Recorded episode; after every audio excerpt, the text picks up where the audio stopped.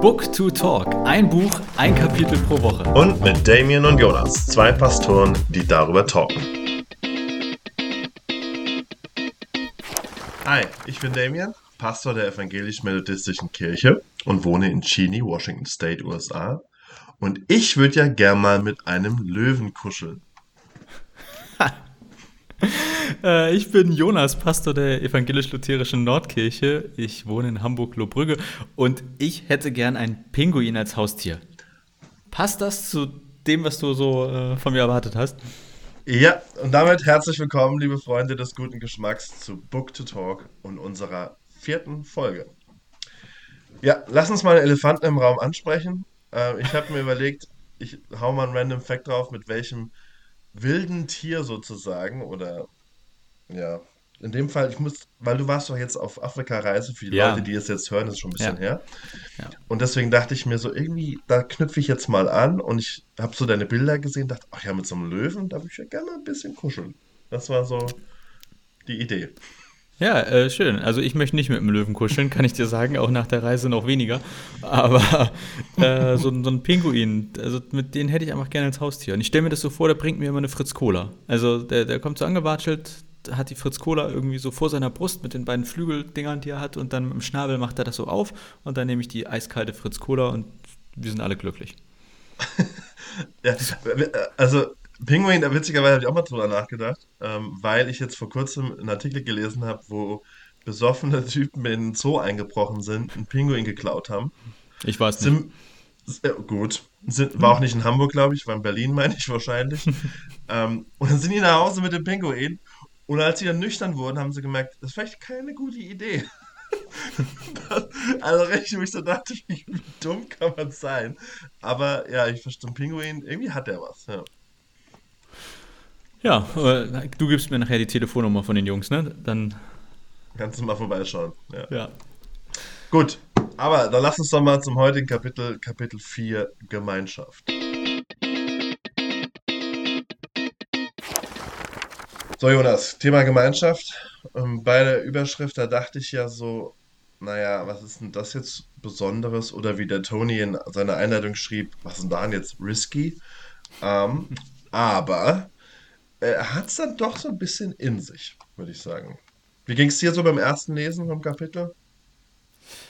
Ähm, ich, ich, ehrlich gesagt, ich würde sogar behaupten, eins meiner Lieblingskapitel, weil einfach echt viele Dinge drin waren, oder, oder ein paar Dinge dr- drin waren, die mich hart getriggert haben im positiven Sinne, wo ich mich erwischt habe lassen. Oder also wo ich gemerkt habe, ah, das trifft mich, weil es mich betrifft, irgendwie so. Ähm, Und auch wieder ein paar coole Sätze und ich auch das Gefühl hatte, da ist eigentlich richtig viel drin, woran ich arbeiten müsste, könnte, sollte oder so. Also es war irgendwie etwas, wo ich mich persönlich sehr im positiven Sinne betroffen gefühlt habe. Mhm. Ja, das trifft glaube ich, ganz gut. Ja. Ja, jetzt schauen wir mal rein. Ich habe, ähm, also am Anfang wird ja eher so ein bisschen über das Leben als Christ in der Gesellschaft gesprochen, wie herausfordernd das sein kann von den beiden.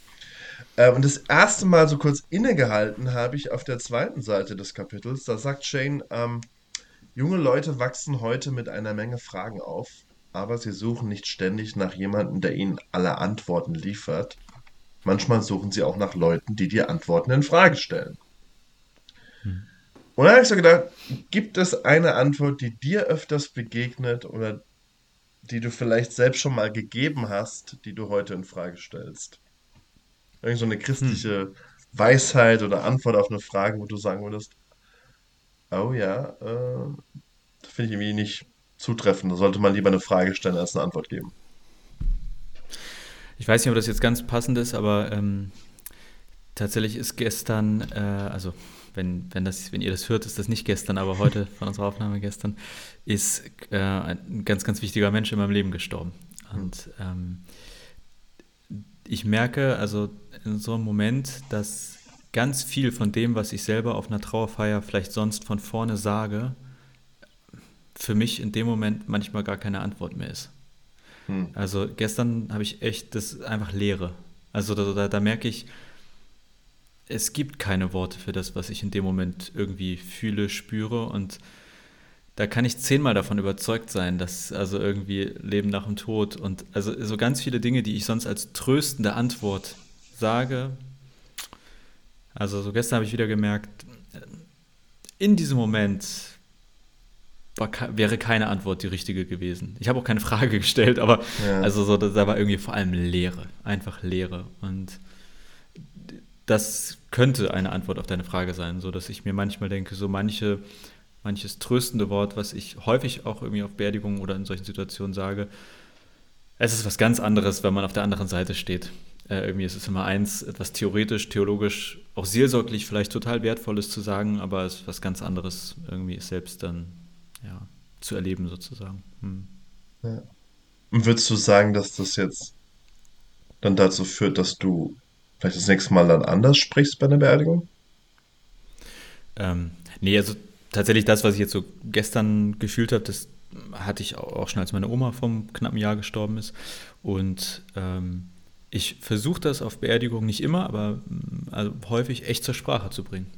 Ich erzähle auch manchmal kurz so von den Momenten, wo ich selber getrauert habe oder ähm, und sage das manchmal auch. Ich weiß, dass Worte jetzt eigentlich überhaupt nicht helfen und ich weiß auch, dass vielleicht mhm. sich keiner von euch morgen mehr an meine Worte erinnert. so, ähm, aber trotzdem, also ich versuche es irgendwie zur Sprache zu bringen und, und sage dann aber trotzdem wollen wir ja einerseits was hören über den der, oder die, die verstorben ist und gleichzeitig möchte ich auch über das reden, was mir Hoffnung schenkt. Auch wenn es vielleicht jetzt gerade von euch nicht gehört werden kann, vielleicht morgen, übermorgen oder später. Also so versuche ich das irgendwie zur Sprache ja. zu bringen. Ja. ja. Aber das ist eigentlich jetzt gar nicht Thema, aber es ist mir jetzt so eingefallen auf deine Frage. Ja, ja aber es passt ja in, zumindest an den Anfang dieses Kapitels, weil ähm, der Shane dann auch nochmals sagt, wenn unser Glaube nichts anderes zu bieten hat als die Aussicht auf ein Leben nach dem Tod und keine wirklichen Antworten für das Leben vor dem Tod gibt, dann werden wir sie verlieren, die jungen Menschen. Und wahrscheinlich die Menschen generell. Ich glaube, das ist schon so ein Grundproblem, was hier angesprochen wird, wir als Gemeinde, als Christen manchmal haben, dass wir dann Leute vertrösten wollen oder vielleicht auch wirklich ernst gemeint Hoffnung geben wollen, aber es ist dann irgendwie immer auf einem, es wird anders werden, irgendwie sich mhm. bezieht als auf das in der, jetzt, im Hier und Jetzt, in unserer Situation. Ja. Ähm. Das war auch eins, ähm, also ich markiere ja in meinem Buch immer fleißig, was ich am, am wichtigsten und schönsten finde. Und äh, das war auch eine der Dinge, die ich wirklich cool an dem Kapitel fand, nämlich dieser Satz, also ihm, Jesus, ging es darum, wie wir hier und jetzt leben sollen. Er sprach über Witwen und Waisen, Arbeiter und Löhne, über genau die Dinge, über die heute junge Leute reden. Und da würde ich das Junge auch in Klammern setzen. Also würde ich sagen, eigentlich verstehe ich das so, er sagt, Jesus hat über das gesprochen, was damals los war und was eigentlich auch heute noch Thema ist. Und das kann man jetzt sogar auf Tod und Beerdigung beziehen, wenn man will, im Sinne von, also nicht vertrösten, sondern ganz, also auch hier bleiben, ne? bei, dem, bei den Angehörigen, bei denen, die im Hier und Jetzt leben und das, was ansteht. Ja. Genau. Nee, das fand ich auch einen coolen Satz oder ein coole, cooles Thema. Ich habe auch gedacht, das ist vielleicht auch so die Überschrift für das Kapitel, so eine, also, also eine Zwischenüberschrift ist Leben im Hier und Jetzt. Und wie mhm. sich das in der Gemeinschaft dann so ausarbeitet. Äh, ähm, cool. Also, äh, ich habe dann jetzt mal so zusammengefasst, was die vier Thesen sind, die die, die, die zwei hier aufstellen, nachdem sie sich nochmal ein bisschen genauer darüber austauschen, was es heißt, Jesus mäßiger zu leben. Ähm, dann kommen wir dann so irgendwann zu dem Schwerpunkt wirklich, was ist jetzt Gemeinschaft im christlichen Sinne? Und da habe ich nämlich auch gleich nochmal ein paar Fragen für dich. Ähm, hm. Und der erste Punkt, den, der hier aufgegriffen wird, ist, Gemeinschaft dient dazu, das mal so formuliert, das Leben in Fülle, von dem Jesus spricht, zu entdecken. Also den Schatz in Jesus immer wieder zu entdecken. Das ist die Funktion unter anderem von Gemeinschaft. Und da wollte ich jetzt fragen, Hast du das so in Gemeinschaft von Kirche auch schon erlebt, dass die dabei hilft, diesen Schatz Jesus, den er gibt, im Leben zu entdecken? Hm. Meine erste Intention war Nein zu sagen und dann habe ich gedacht, nee, das stimmt aber nicht.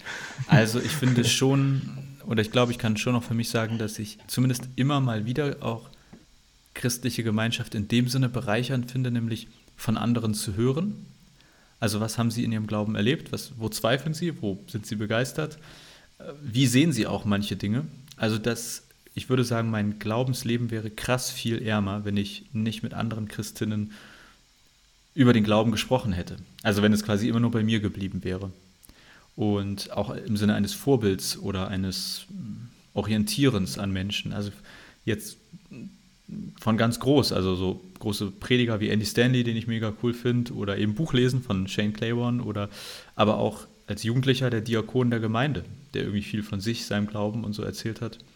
Also ich würde schon sagen, dass am Ende des Tages, auch wenn meine erste Intention war, Nein zu sagen, eigentlich, glaube ich, das ganz schön krass äh, beeinflusst ist mein Glaubensleben von anderen Christinnen, ohne dass ich sagen würde, es ist so eine Gemeinschaft, mit der ich seit 2000 Jahren unterwegs bin. Eher wechselnde, kurze Gemeinschaften. Ja, also das ist auch der, der das ist quasi das, was ich dann nochmal als einen zweiten Punkt beschrieben habe oder, oder rausgelesen habe.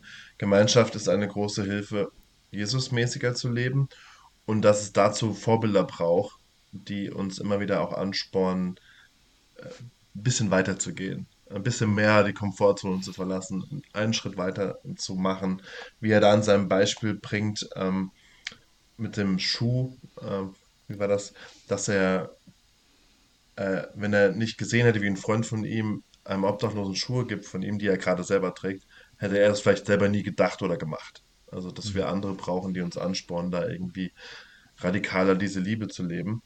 Weil wir uns, so schreibt er dann, wir orientieren uns an Leuten, die einen Schritt weiter sind als wir und sie ziehen uns mit. Mhm.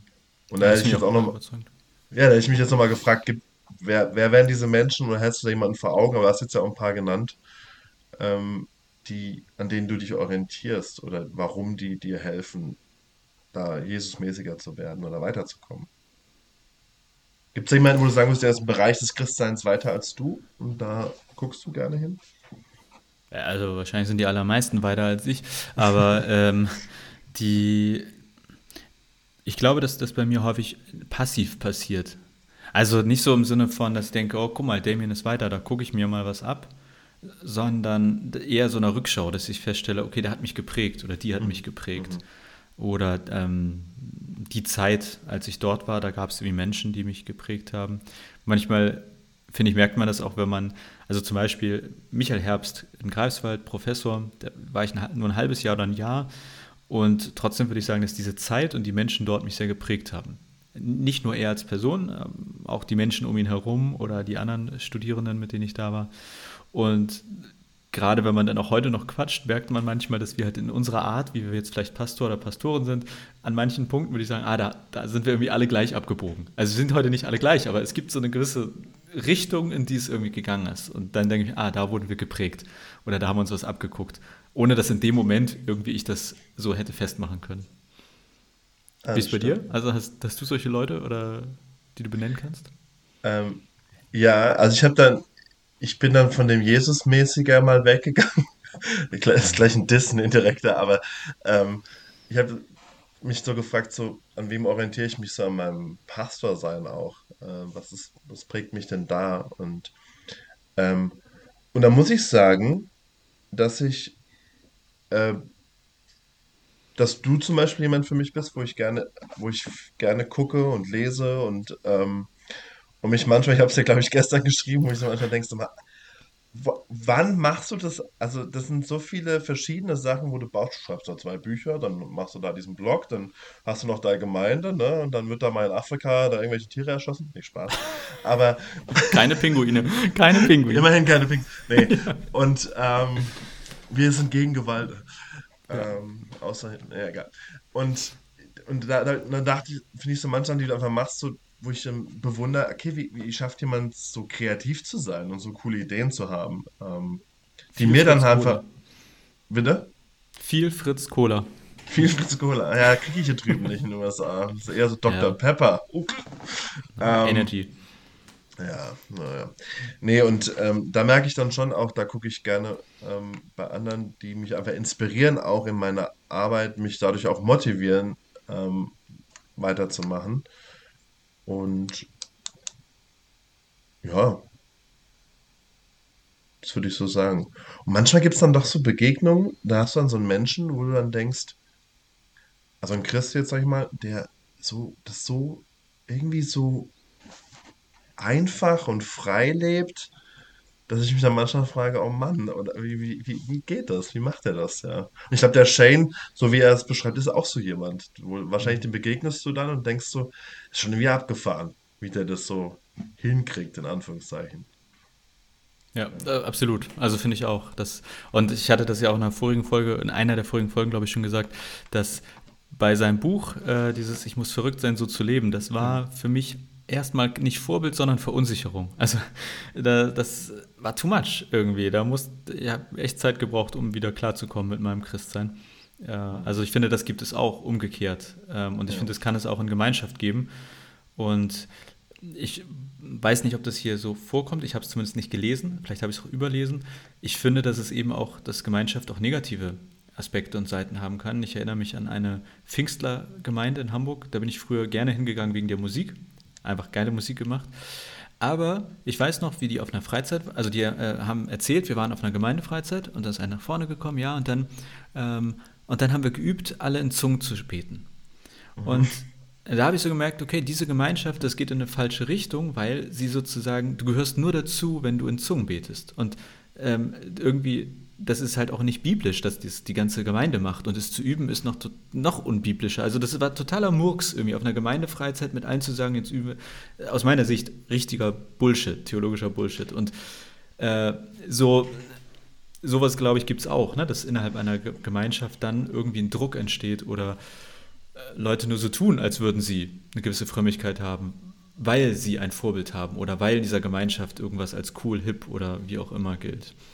Ähm, also ich weiß nicht jetzt, ob ich das nur überlesen habe in dem Kapitel, aber es käme mir sonst ein bisschen kurz, dieses, dass Gemeinschaft nicht automatisch bedeutet, ich gehe Schritte voran, sondern es kann eben auch bedeuten, ich lasse mich verführen oder ich biege falsch ab.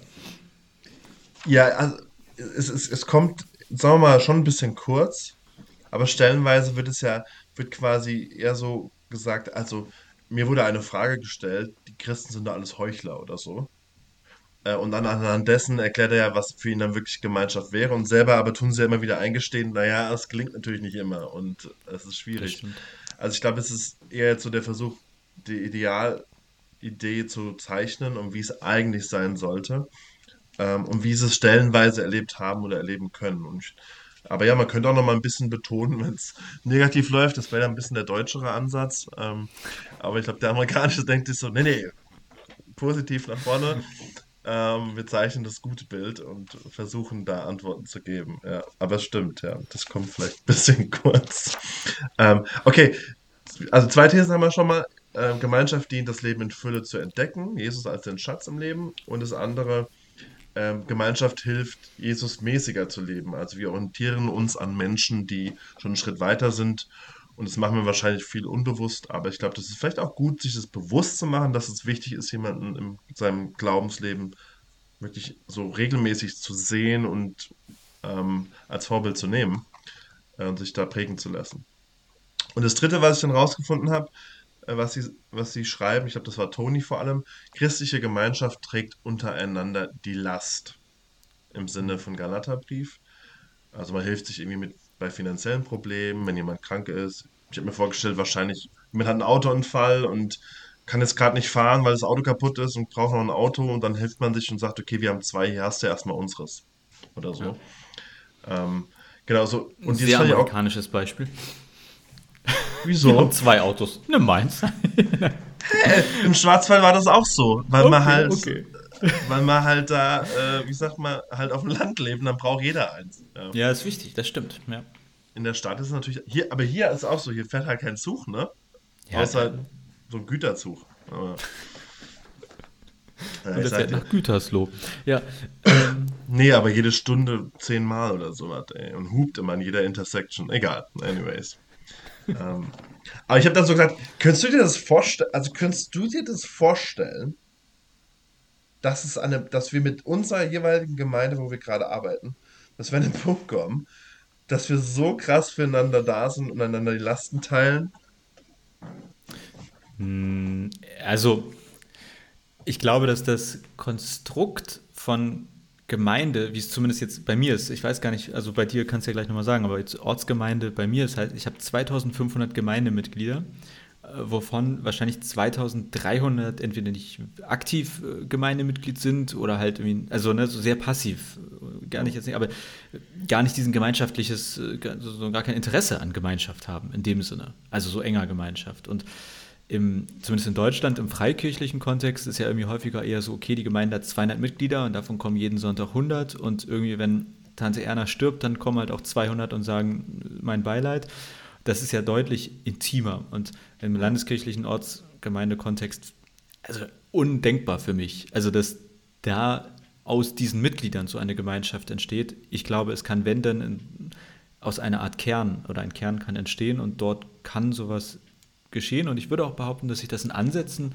immer wieder erlebe oder auch hier erlebe, dass Leute auch füreinander da sind und einander helfen und auch genau sowas tun, was du jetzt so als Beispiel genannt hast. Mhm. Ähm, das würde ich sagen, erlebe ich schon, dass das möglich ist und dass das auch in christlichen Gemeinschaften geschieht. Aber nicht zwangsläufig und nicht überall. Und ja, ich habe es. Unverbindlich im Großen und Ganzen, würde ich mal behaupten. Ja, genau. Und ich habe das Gefühl, ähm, dass, so geht es mir als Pastor, dass man Leute oder Gemeindeglieder eher so draufheben muss. Also sagen muss, äh, übrigens, habt ihr mitbekommen, der und der hat das und das Problem. Oh ja, wir beten für ihn ja, und vielleicht könnte man auch einen Schritt weitergehen und vielleicht die Antwort auf ein Gebet sein, indem man vielleicht dann doch ein bisschen mehr Hilfe anbietet und sich überlegt, wie wäre das, wenn es meine Familie wäre. Ja. Und ja. Ähm, also das wäre noch, ist noch sowas, wo ich sage, da ist Potenzial da. Und es hat mich jetzt auch nochmal selber irgendwie als Pastor herausgefordert, was trage ich dazu bei in der Art, wie ich diese Gemeinde oder die Kirche leite oder ähm, predige oder was auch immer, ähm, dass so, so eine Art von Gemeinschaft zumindest vielleicht mehr und mehr realer wird. Ja. Ja, ich glaube, das ist äh, tatsächlich ein interessanter Punkt, weil ich glaube schon, dass die Art und Weise, wie man Pastor ist, ja auch immer die Gemeinde prägt. Und ich habe äh, äh, Nebengeschichte, Flitterwochen, Trixie und ich, Namibia, Botswana waren wir zuletzt und äh, da ist so Ureinwohner auch so ein Ding und man kriegt häufig irgendwas über die Ureinwohner erzählt. Und äh, fand ich alles nicht so spannend. Aber eine Sache fand ich mega cool. Er hat nämlich erzählt, dass, also wenn das so stimmt, dass eine dieser, äh, die waren früher immer in kleinen Gruppen unterwegs und er sagte so, eigentlich zwölf war die perfekte Zahl. Jesus hatte auch zwölf Jünger, by the way. Und wenn sie mehr wurden, dann haben sie sich wieder geteilt. Also dann, wenn sie irgendwie so 15 Leute waren, haben sie gesagt, nee, machen wir jetzt mal halb halb, kriegen ja auch noch ein paar Kinder. Und also man, man wurde nie besonders groß in diesen Stämmen. Und da denke ich manchmal, okay, Kirche ist halt auch in den allermeisten Fällen, würde ich sagen, zu groß, mhm. also jetzt Landeskirche, um überhaupt so eine Gemeinschaft zu ermöglichen. Weil ich fühle mich eher als, sage ich mal, als Manager oder so als, weiß ich auch nicht. Also ich, ich glaube nicht, dass ich dazu beiträge, dass hier in der Gemeinde so eine enge Gemeinschaft entsteht, weil wenn ich das tun würde, müsste ich mich auf relativ wenig Leute relativ intensiv konzentrieren. Ja. Und dann zweieinhalbtausend Mitglieder, zehntausend Menschen, die hier wohnen, ein Pastor. Ich kann mich doch nicht auf zwölf Leute konzentrieren, denke ich immer. Aber daran hin, ich glaube, dass ich dadurch auch eben verhindere oder zumindest nicht besonders viel dazu beitrage, dass dann so eine Form von Gemeinschaft entsteht.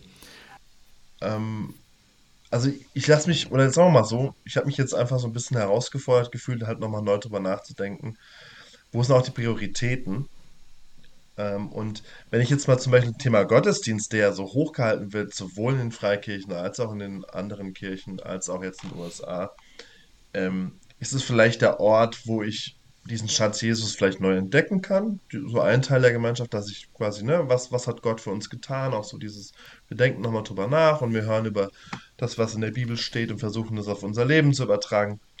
Aber das hat eben nur einen Teil und irgendwie ist es der wichtigste und sich dann nochmal halt zu hinterfragen, okay, wie will ich Kirche denken, Kirche leben, Kirche leiten, dass es ein Ort wird, wo Gemeinschaft so erfahrbar und so echt wird, dass Leute sagen, eigentlich ist es total geil, da Mitglied zu sein, da dabei zu sein, weil es so erfüllend ist einfach. Ja. Das stimmt, aber ich, also ich äh, als Gegenrede, ich glaube halt, die allermeisten Leute haben auch gar kein Interesse an so einer Gemeinschaft. Das, ähm, irgendwie, ich glaube, viele ich, wollen halt, denken sich, ich komme einmal im Jahr Weihnachten zum Gottesdienst. Oder ich, so irgendwie, also die, ich glaube, es gibt relativ wenig Leute, die überhaupt, also die dann auch dieses Bedürfnis oder diese Sehnsucht nach so einer engen Form der Gemeinschaft haben. Also das, was Shane ja beschreibt in diesem Simple Way, also seiner Gemeinschaft, das ist halt so krasse Gemeinschaft. Das ist, ist ja wie eine Art Kommune oder so. Ich meine, die teilen alles. Das ist so, das ist niemals eine mehrheitsfähige äh, Idee von Gemeinschaft, denke ich mir. Das, da, es gibt immer ein paar Leute, die es cool finden, aber halt die allermeisten nicht. Also ich, ich meine, die meisten Menschen haben irgendwie Familie, wo sie sagen, oder einen Freundeskreis oder irgendwie. Also ich bin mir nicht ganz sicher, ob das ein Erfolgsmodell ist, was man wirklich hochskalieren kann. Äh, also Volkskirche wirst du damit nicht, glaube ich.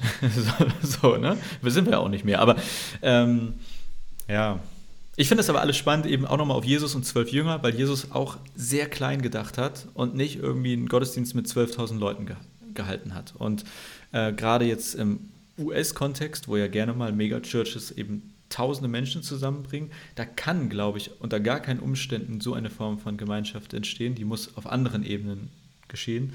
Und im deutschen Kontext würde ich sagen, kommen gar nicht so viele Leute in den Gottesdienst. Wir sind eigentlich so wenig, wir könnten auch mit zwölf so eine innige Gemeinschaft machen aber wir haben kein Interesse, oder ich glaube, viele haben nicht das Interesse daran, so eine innige Gemeinschaft aufzubauen. Naja, weil sie vielleicht auch nie die Sehnsucht dafür geweckt wurde oder weil sie vielleicht nie diese Erfahrung gemacht haben, dass Kirche so eigentlich vielleicht auch gedacht sein könnte. Ja. Ne? Und ja. ähm, weil sie es anders gewohnt sind aus der Tradition heraus. Und was ich jetzt hier zum Beispiel gerade erlebe, ist auch so eine Nebenstory, aber wir hatten habe ich das letzte Mal erzählt? Ich glaube nicht. Aber wir hatten jetzt vor kurzem. Ähm, Schneide ich raus, wenn du es letztes Mal schon gesagt hast. okay. Ähm, die hatten eine Poolparty, zu einer Poolparty eingeladen. Äh, eine Familie, die macht das einmal im Jahr hier für die Gemeinde und dann wird die ganze Gemeinde eingeladen. Wir haben so, also wir hatten vor Corona wohl so 100 Leute im Gottesdienst, jetzt sind wir so gerade wieder bei 70 angekommen, was ganz gut ist, glaube ich. Und, ähm, und da waren die eingeladen. Und da waren 50 Leute da wo ich mir dachte so, okay, krass. Also ich weiß nicht, in Deutschland das machen würde, vielleicht 20 kommen, aber mhm. cool. Und wir hatten so einen Spaß miteinander und da habe ich so realisiert, was dann so 72-Jährige mit einer Wasserbombe in den Pool reingesprungen ist. Ich, ich überhaupt, konnte überhaupt nicht graffen, was da abgeht. Und da habe ich so, so gelernt oder verstanden, wie wichtig diese Gemeinschaftselemente auch sind, die uns näher bringen, wo ich dann ein bisschen mehr erfahre, was mein Herz dann manchmal auch ein bisschen erweicht, zu sagen, ähm, okay, ich will der Person jetzt irgendwie helfen, weil die ist mir wichtig, ist Teil meiner Gemeinde und irgendwie gucke ich mal, dass ich da vielleicht was machen kann oder so. Und diese, und dies, diese Gemeinde hier ist schon recht eng, so, so in, einem, in einem größeren Kern. Und das prägt echt so, dass, auch wenn Leute neu kommen, die sagen, ich fühle mich hier einfach total dazugehörig so. Und, und schön. Ja. Es, ist, äh, es klingt mega schön, aber ich, ich möchte anmerken, dass ich glaube, so wie ich auch schon also aus anderen Gesprächen mit dir rausgehört habe, dass deine Gemeinde vergleichsweise nicht so Pastor- oder Pastorenzentriert ist. Und also die sind anscheinend der Gemeinschaft auch ohne dich. Also es braucht nicht dich. Genau. Äh, jetzt nicht, fürs, äh, nicht, nicht fies gemeint, ne? aber sozusagen, also es braucht dich nicht, damit diese Gemeinschaft entsteht. Und ich glaube, viele landeskirchliche Gemeinden sind so Pastoren oder Pastorinnen zentriert. Es, ist, es geht immer über diese Person. Also irgendwie, wenn der Pastor da ist, dann kommen sie oder dann entsteht Gemeinschaft. Aber ich glaube, es entscheidend ist, dass es unabhängig von dieser einen Person sein muss. Ne? Und das Total klingt bei korrekt. euch so, dass es so ist. Und ja. ist, glaube ich, häufig schwierig im, im landeskirchlichen ja. Kontext. Ähm, ich weiß nicht, ob ich der Zeitwächter bin, aber ich habe gerade mal auf die Uhr geguckt und ja, äh, wir haben uns ja mal, ich weiß nicht mehr, was wir uns vorgenommen haben, aber ich glaube, wir wollten nicht so lange machen, damit ihr auch immer weiter hört als Hörer und Hörerinnen. Äh, ich glaube, uns fehlt noch eine These, oder? Ich äh, ja, ich habe festgestellt, dass es sogar fünf Thesen hat, aber ich mache es kurz. Solange wir nicht auf 95 kommen, ist ja alles gut. ja, das wird ein bisschen länger dauern. Ja. These 4 ist, ähm, die ich rausgesucht habe, für die Christen, die Jesus ernst nehmen, ist die Entwicklung einer Gemeinschaft wichtiger als die Entwicklung des Einzelnen oder der Einzelnen. Und das fand ich dann schon nochmal ganz spannend, ähm, weil ich glaube, das trifft einen Nerv auch unserer generellen Gesellschaft. Und hier in den USA nochmal sehr extrem. Das stelle ich schon auch fest, dieses Ich und ich will und warum muss ich jetzt hier mehr Steuern zahlen, warum muss ich mehr das und jenes. Es geht doch, davon habe ich doch nichts, so diese Haltung. Und dass die Gemeinschaft für Christen eigentlich wichtiger sein sollte als die Entwicklung des Einzelnen, fand ich schon mal spannend. Und dass es nicht darum geht, ein warmes Zugehörigkeitsgefühl zu haben, sondern wirklich einander die Lasten zu tragen. Das war ja so das, was Toni dann ein bisschen äh, weiterentwickelt hat. Spannende These. Brauchen wir jetzt nicht kommentieren, haben wir, glaube ich, schon ein bisschen angetatscht, aber ja. Und das letzte, das ähm, Das ist für uns Freikirchler ganz wichtig. Nee. Eine christliche Gemeinschaft hat die Bekehrung des Geldbeutels erlebt. Ähm, das fand ich auch ganz witzig formuliert. Und sorry, Jonas, das muss ich jetzt lesen, das Zitat, weil mhm. als Methodist kann ich da nicht dran vorbei. ähm, auf Seite 66 wird geschrieben, äh, in einem gewissen Sinn fastete John Wesley und er hat nämlich mal gesagt, wenn ich bei meinem Tod auch nur 10 Pfund zurücklasse, dann müsst ihr und alle anderen Menschen gegen mich als Zeugen antreten, dass ich als Dieb und Räuber gelebt habe und gestorben bin. Und tatsächlich starb er mit 5 Pfund in der Tasche und einer Bibel. Und da dachte ich mir so, ja, der Mann hat sein Wort gehalten, ist, also für die, die es nicht wissen, Gründer der methodistischen Bewegung und wegen ihm gibt es uns und mich als Pastor sozusagen. Ähm, und fand das äh, nochmal sehr herausfordernd, weil da habe ich gedacht, also mit dem Geld, da bin ich ein bisschen anders unterwegs. Nicht so. War auch einer meiner Lieblingssätze und auch ich sagte ja am Anfang, dass das Kapitel mich so ein bisschen betroffen oder getroffen hat und ähm, ich weiß ja nicht, ich glaube, es ist der letzte Satz, ja. Äh, wir müssen eine größere Einfachheit leben, damit andere wenigstens einfach leben können. Mhm. Ey, ich war gerade einen Monat in Flitterwochen und dann kommt so ein Satz. Mhm. Äh, wir müssen eine größere Einfachheit leben, damit andere wenigstens einfach leben können. Das, ähm, ich ich denke mir so Amen und gleichzeitig merke ich, ich tue es halt gar nicht. Also, sorry, tue ich nicht. Ja. Äh, und ja, deswegen, also es hat mich getroffen, weil ich mich erwischt gefühlt habe wenn, äh, an, in diesem Satz. Ähm, gerade wenn man irgendwie im ärmeren Land Urlaub macht und feststellt, wie einfach dort viele leben und dann kommt der reiche Deutsche und äh, ballert das Geld irgendwie aus dem Fenster raus. Ja, ja. ja und ich glaube, das ja, ich bin, also das ist, glaube ich, was wir beim Buch jetzt ja öfters beobachten und wahrscheinlich nochmal erleben werden. Es ist einfach herausfordernd und hinterfragt schon nochmal auch unseren Glauben, wie viel Einfluss, also mal ganz fromm gesprochen, Jesus wirklich auf unser Leben hat, samt unserer Taschen ähm, und wie wir damit umgehen. Ich glaube, das, was ich jetzt auf jeden Fall so auch mitnehme von dem Kapitel ist, es hat bei mir nochmal diese Sehnsucht nach dieser Gemeinschaft geweckt hat mich auch nochmal eben, wie du, wie du jetzt aussahst, nochmal drüber nachdenken lassen. Okay, was ist jetzt wirklich angemessen vielleicht auch mit dem, was mir anvertraut ist, wie gehe ich damit um? Also braucht es dann immer, was ich denke, was ich möchte und äh, ja, einfach das wirklich auch nochmal gesund zu hinterfragen und ähm, dann zu sagen, okay, warum mache ich das jetzt? Und was ist vielleicht, also einer hat mal gesagt, was er macht, ist, wenn er in Urlaub geht, dass er so viel wie der Urlaub kostet, 10% dann auch nochmal spendet. Ja. Dann dachte ich mir so, okay, das ist vielleicht auch ein Ansatz. Muss ich drüber nachdenken, ob ich das Geld dann dafür habe. Aber ähm, ja, aber, aber das ist dann so, wo ich sagte, ja, okay, das, das ist vielleicht ein Umgang damit, also sich einfach nochmal herausfordern zu lassen mit solchen Aussagen und zu gucken, hm, bringt es mich jetzt näher zu Jesus, bringt es mich von Jesus irgendwie weg von dem Gefühl oder so. Das, ähm, ja. ja, deswegen fand ja. ich auch das, was du eben meintest mit den drei Bekehrungen, also Herz, Verstand oder Herz, Denken, Geldbeutel, äh, irgendwie eine ganz geile Formulierung, weil ich würde sagen, also im Herzen und Denken würde ich sagen, wurde ich mehr bekehrt oder habe ich mich mehr bekehrt als beim Geldbeutel. Das, ja. ja. Ich glaube, es ist unterschiedlich. Also es gibt vielleicht auch Leute, wo der Geldbeutel schon am Start ist und das Herz nicht oder so. Weiß ich nicht, ob es das gibt, aber das muss ich echt ehrlich zugeben. Aber, ähm, und das fand ich eben auch cool am Kapitel, ich sage es jetzt einfach, ähm, du hattest das, äh, glaube ich, angedeutet, aber dieser Satz, dass wir mh, hm, uns oder einander nicht danach beurteilen sollen, wie, wie wir sind, hm. sondern wie weit wir schon gekommen sind. Ja. Und das fand ich irgendwie auch äh, eine regelrecht befreiende Message, so nach dem Motto, okay, ähm, ist völlig in Ordnung, wenn du nicht angekommen bist, wenn du irgendwie nicht perfekt bist, in Anführungszeichen, aber äh, wir gucken mehr auf, wie weit bist du schon gekommen, als wo stehst du. Und das finde ich motivierend, auch mit Blick auf Geldbeutel und Bekehrung und so, dass man sich sagt, okay, es geht nicht darum, gleich auf 100% zu kommen, sondern eben Schritte zu gehen.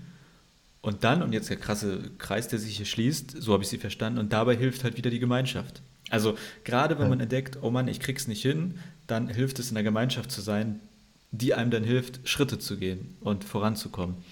Das war so ein bisschen das, was ich irgendwie auch für mich persönlich mitgenommen habe. Gerade an den Stellen, wo ich denke, scheiße, Mann, Jonas, äh, dass da die Gemeinschaft, die christliche Gemeinschaft helfen kann, dass ich zumindest Schritte gehe. Und deswegen Amen. fand ich das ein sehr cooles äh, Kapitel, wo, was mich irgendwie richtig begeistert und bereichert hat. Auf jeden Fall. Ich könnte also jetzt auch noch, wir merken es ja schon, ich habe ja noch zwei Sachen, wo ich sage, also ich auch gerne mal drüber diskutieren und reden und wie, wie zeigt sich das im Leben. Aber ähm, da gibt es ja so ein Sprichwort irgendwie, ne, kurz halten ist dann doch besser. Keine Ahnung, wie das geht. Das, das ist das Sprichwort. kurz halten ist dann doch besser. genau. Da werden also, eines Tages Postkarten mitgedruckt. so ein schöner Sprüchekalender. Ja, genau. Kurz halten ist dann doch besser. Ja, nee, äh, sehr cool. Aber ich, äh, wir können ja einfach das vertagen. Und das, was du sagen wolltest, merkst du dir und äh, schreibst du schön auf. Und äh, in der nächsten Folge geht es um das äh, Kapitel Kirche. Und vielleicht passt das ja da rein. Und wenn nicht, sagst du es einfach trotzdem. Und dann schneiden wir es hinterher raus. So machen wir das. Also, ja. bis zum nächsten Mal. Bis dann.